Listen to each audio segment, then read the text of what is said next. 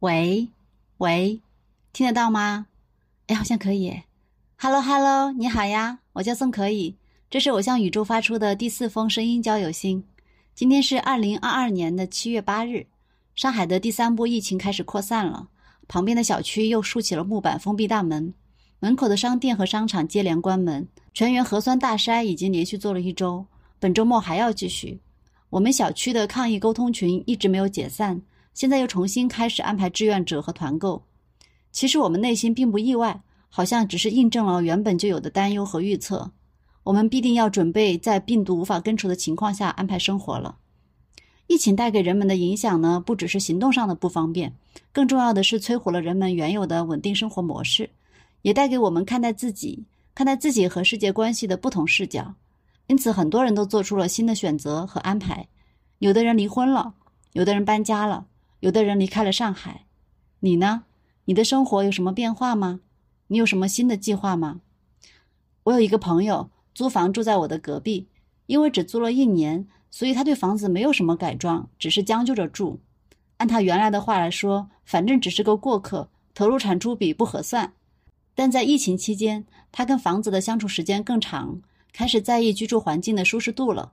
这几天疯狂买各种小东西来装饰。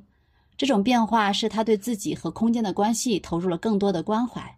其实我也是，前几年忙着创业和工作的时候，家里更像是回来睡觉的地方，都没有精力多看几眼。后来回归家庭以后，就有了心情，开始慢慢改造，自己亲手粉刷墙壁，重新规划每个空间的场景和用途，给家人选择了更合适的家具和装饰，再添置一些喜欢的香氛。慢慢的呢，我对家庭的归属感和满意度大大的提升。感觉自己的心态也变得更加柔和了。在疫情期间，因为有了更舒适的空间环境，那些压力好像就有了可以承受的容器。你呢？你对自己的居住空间是什么感觉呢？你希望你和你的房间是什么关系呢？在疫情时代，我们必定会更多的参与到社区生活里，与邻里的关系也会更加熟悉和紧密。我们被动的扩大了自己的社交圈，这是以往的城市生活里缺少的部分。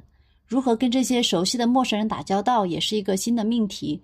我其实就不太擅长这种类型的关系社交，我怕没有共同语言，担心交往的尺度。不过后来我掌握了一条线，就是物品支援。看到别人需要什么东西，而自己刚好有的时候，就赶紧回应，就这么一点一滴的分享一些小东西给邻居，就收获到了久违的那种集体归属感。打过交道的人看着就更亲切了。扛着东西走在路上，想要帮忙的陌生人也更多了。集体的善意被激发，也是来源于彼此之间的熟悉感。更有收获的是我们家的狗，它 认识了更多小区周边的狗朋友，每次遛狗都能得到好多的零食，好多的爱抚。慢慢的呢，它的性格变得更加亲人，见到陌生人都不怕，直接就躺倒撒娇了。你呢？你在社区生活里有哪些有意思的变化吗？你对邻居有不同的态度了吗？昨天看到有人发朋友圈说，宛平南路六百号排起了长队。这是上海著名的精神卫生中心医院，很多人承受不住疫情带来的生活变故和压力，只能求助于医院。这的确是一场浩大的心理危机。作为心理咨询师，我也常常陷入焦虑里。我用到了一些心理调节的方法，供你参考。我们大部分的负面情绪来源于期望和失望之间的落差，这份落差有时候是客观事实造成的。有的时候是心里感知到的，还有可能只是期望过高。所以，如果可以，尽量找一个安静的时刻，自己梳理一下情绪和压力的来源，哪些是客观不能改变的，哪些是可以调节的期望，又有哪些可能程度不高，只是勾起了自己内心的恐惧呢？如果你还很难做到剖析自己，可以写日记呀，无论是什么感受、什么想法，都写下来，记录也是一种倾诉。倾诉是给自己或者你想象的一个对象，倾诉完成了，情绪就有了一个去处，存在那里。